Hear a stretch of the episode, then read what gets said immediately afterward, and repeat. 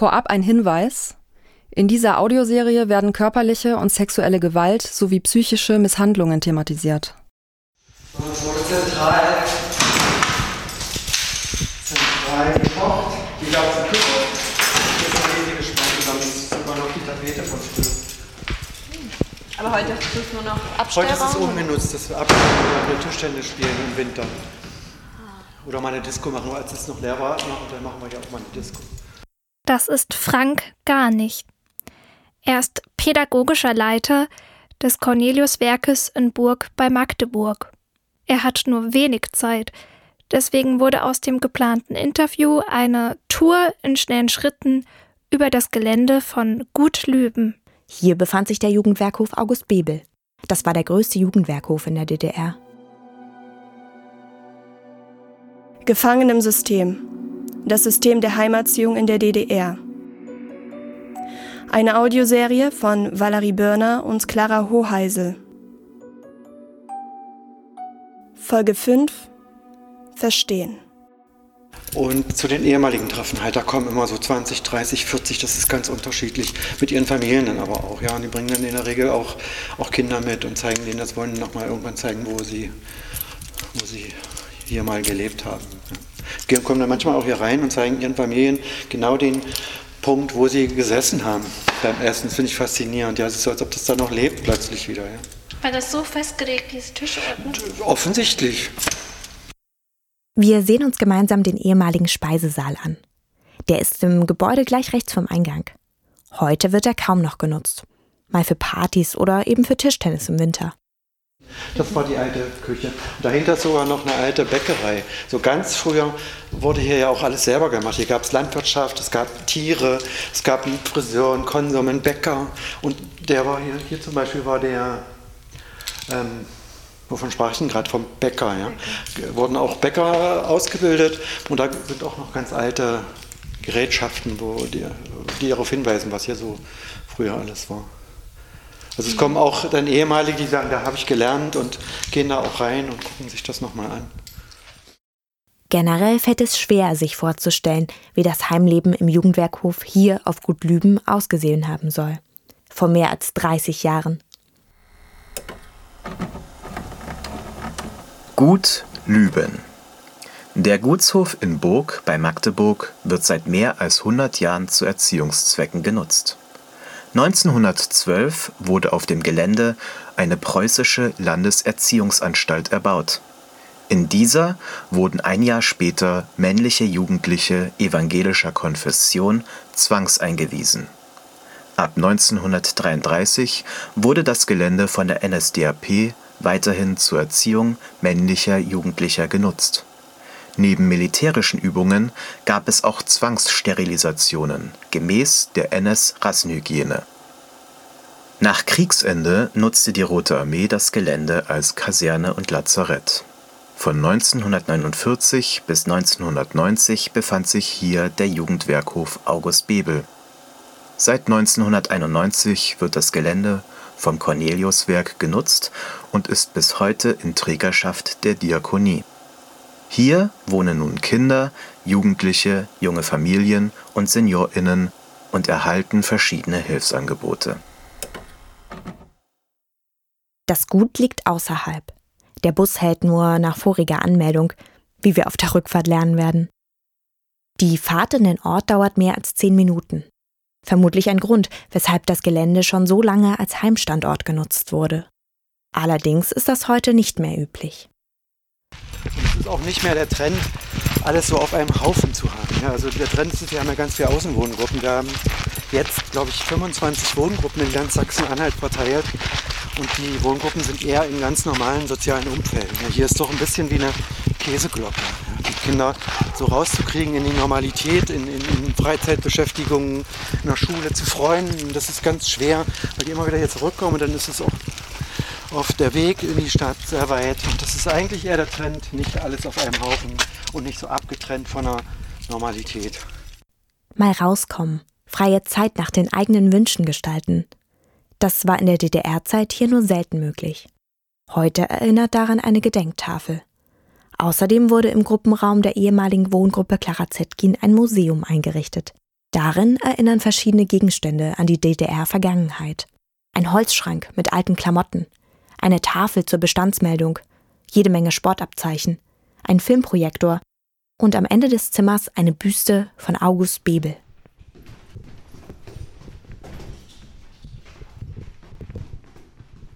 Seit 10 bis 15 Jahren wird verstärkt an die Nutzung als Jugendwerkhof erinnert. Das erzählt Frank Garnig auf dem Rückweg zum Hauptgebäude. Das ist vor allem Betroffenen zu verdanken, die aus verschiedenen Gründen nach Burg kommen. Sie möchten die Zeit im Jugendwerkhof aufarbeiten. Einmal im Jahr, an Pfingsten, treffen sie sich zum ehemaligen Treffen. Doch in den kommenden Jahren wird sich dabei etwas ändern. Ich bin die Cindy Jenig. Ich habe von meinem Vater das Projekt übernommen, mit meiner Schwester. Und ich bin 25. Durch Zufall stoßen wir in unserer Recherche auf einen Zeitungsartikel. Er stellt Cindy Jenig und ihre Schwester vor. Schnell steht fest, mit den beiden möchten wir unbedingt sprechen. Sie sind im gleichen Alter wie wir. Daher können wir uns schnell mit einer von beiden zum Videogespräch verabreden. Also, wenn ich so drüber nachdenke, ich würde mir eigentlich eher schon wünschen, dass sich mehr Jugendliche in unserem Alter, vielleicht auch jünger, mit dem Thema mal auseinandersetzen würden aber ich sehe das momentan nicht so, dass es in ein paar Jahren wirklich aktiv werden könnte, weil viele sich dafür ja nicht interessieren und viele kennen es auch nicht. Also wenn ich meinen Vater nicht hätte, ich würde mich damit bis heute wahrscheinlich auch nicht auseinandersetzen. Cindy Jenig und ihre Schwester werden in Zukunft die Organisation der ehemaligen Treffen übernehmen. Zuvor hatte dies ihr Vater übernommen. Dieser hat nun aus gesundheitlichen Gründen die Aufgabe an seine Töchter übergeben. Also die Reaktion, die ich mitbekommen habe, war positiv. Also viele haben sich gefreut, dass wir es machen, weil manche kennen uns ja schon jetzt jahrelang durch die ganzen Treffen und waren halt positiv überrascht, dass wir es machen. Es kam viel positives Feedback zurück, was mich sehr überrascht hat, muss ich zugeben. Und ja, es macht halt auch irgendwo Spaß, für mich zumindest. Bei den ehemaligen Treffen kommen Betroffene, deren Familien und zum Teil auch ErzieherInnen von damals zusammen. Gemeinsam sprechen sie über die Zeit im Jugendwerkhof oder sie sehen sich auf dem heutigen Gelände um. Dann berichten sie auch den Kindern und Jugendlichen, die heute im Corneliuswerk wohnen, von ihrer Zeit. Wir, wir haben im Jugendclub mal so Veranstaltungen gemacht, um mit den Kindern darüber zu sprechen. Und die wissen auch immer von diesen ehemaligen Treffen. Und wir gehen ja mit diesen ehemaligen dann auch ums, im Gelände herum.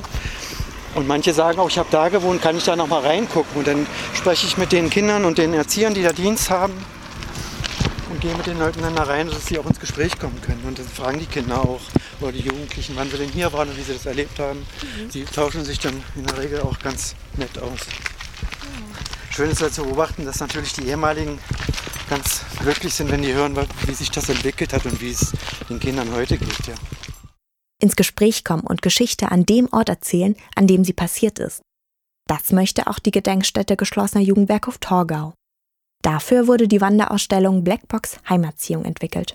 Schon als ich 2014 hier angefangen habe mit meiner Arbeit in der Gedenkstätte, hm, war das so ein Thema, wie kann man an all den anderen Orten der repressiven Heimatziehung, wo heute nichts mehr an das Thema irgendwie erinnert, wie kann man da irgendwie ein Zeichen oder ein Signal setzen? So erklärt Manuela Rummel das Projekt. Sie leitet die Bildungs- und Öffentlichkeitsarbeit in der Gedenkstätte geschlossener Jugendwerkhof Torgau es ist ja sowieso so die, sag mal so, die Lobby für Heimkinder ist nicht so eine große und ähm, das war schon ein sehr, sehr langer Weg und es hat sehr viel Ehrenamt bedeutet, überhaupt hier an dem Ort eine Gedenkstätte zu installieren. Und das ist gelungen, hier an diesem Ort darüber aufzuklären und äh, braucht aber wir waren weiterhin davon überzeugt, auch wenn immer wieder Ablehnungen kamen, es braucht noch was mehr an die Öffentlichkeit, ähm, weil an all den anderen Orten, wo repressive Heimerziehung stattgefunden hat, das heißt in den Jugendwerkhöfen, in den Spezialkinderheimen, in den Durchgangsheimen oder auch im Kombinat der Sonderheime, da erinnert heute in den meisten Fällen nichts mehr an das Thema. Vor dem Container mit der Ausstellung stehen wir im Juli 2023 auf dem Rolandplatz in Burg. Da kommen wir mit einer Passantin ins Gespräch. Sie schaut sich ebenfalls in der Ausstellung um. Ich meine, ich wusste, dass die Ausstellung ist. Kam hier vorbei, ich denke, ach, ist nicht so voll. Jetzt, jetzt guckst du mal. Natürlich, man kann, wenn man die Geschichten jetzt genau kennt, äh, auch geteilter Meinung sein, dass jetzt manche Leute sagen, ja, die hat das verdient oder der. Und andere eben sagen, das ist eben unmenschlich, ja, was da passiert ist. Die Frau ist in Burg aufgewachsen. Sie hat sogar im Bereich Erziehung gearbeitet, allerdings in Westdeutschland. Den Jugendwerkhof kannte sie. Auch den Satz, Wenn du nicht artig bist, kommst du ins Heim. Dieser steht auf der Rückwand des Seekontainers. Doch so richtig verstanden hatte sie es zu DDR-Zeiten nicht. Genau darüber aufzuklären ist das Anliegen der Blackbox. Also zu zeigen, wie das Leben im Heim aussah. Das erklärt Manuela Rummel.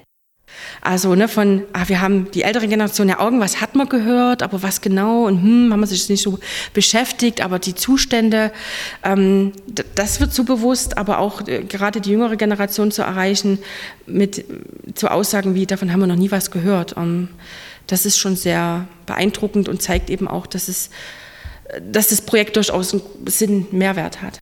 Nun, im September 2023, ist die Blackbox schon längst weitergezogen von Burg über Schwerin und bald nach Leipzig. Immer gefüllt mit den Schicksalen von den rund 135.000 Kindern und Jugendlichen aus den Spezialheimen der DDR. Am Ende unserer Gespräche haben wir jeweils gefragt, was sich unsere Interviewpartnerinnen wünschen dass einfach mal jemand zuhört. Dass es den Menschen mit den Treffen vielleicht einfach hilft, besser mit dem Thema klarzukommen. Schön, dass das Thema auf Interesse stößt. Es ist ja nun nicht so, dass die äh, Kinder und Jugendlichen, die da gewesen sind, in irgendeiner Form Verbrecher gewesen sind. Das ist ja wirklich auch lange, lange ähm, sehr unterm Radar gelaufen. Jetzt mal abgesehen davon, dass ich es, wie gesagt, ein Skandal finde, dass es nach wie vor geschlossene Einrichtungen in der Kinder- und Jugendhilfe gibt. Ja, also dass ein Therapeut da sitzt, der sich auskennt mit dem Heimsystem, die Begriffe kennt. Ja, das anzuerkennen dass ihnen Unrecht widerfahren ist. Mag der irgendwas angestellt haben, vielleicht mal äh, irgendwas geklaut, keine Ahnung, aber wir waren ja alle nie gemeingefährlich. Dass nur weil jemand nicht der Norm entspricht, es nicht zwangsläufig zu verurteilen ist. Im Grunde gilt für alle Anerkennung für das Erlebte, endlich ernst genommen zu werden und vor allem gehört zu werden. Daher geben wir den letzten Satz an Sonja Sprössig. Weil wissen was, ich möchte ja auch mein Leben genießen. Ja, das soll ja jetzt ja nicht äh, mein Leben bestimmen. Das reicht schon, dass ich zum Psychologen gehe. Aber ich möchte mein Leben leben. Die Biografie ist da, äh, die Geschichte gebe ich gerne weiter, damit äh, dass, dass sowas nie wieder passiert.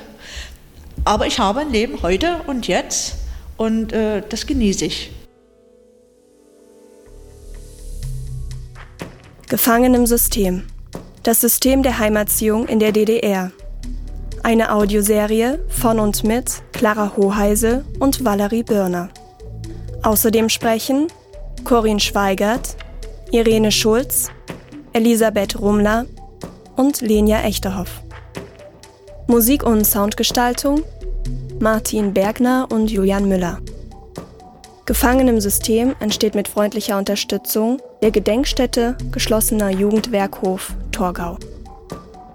Die Audioserie entsteht als Abschlussprojekt des Masterstudiengangs Multimedia und Autorschaft an der MLU Halle 2023.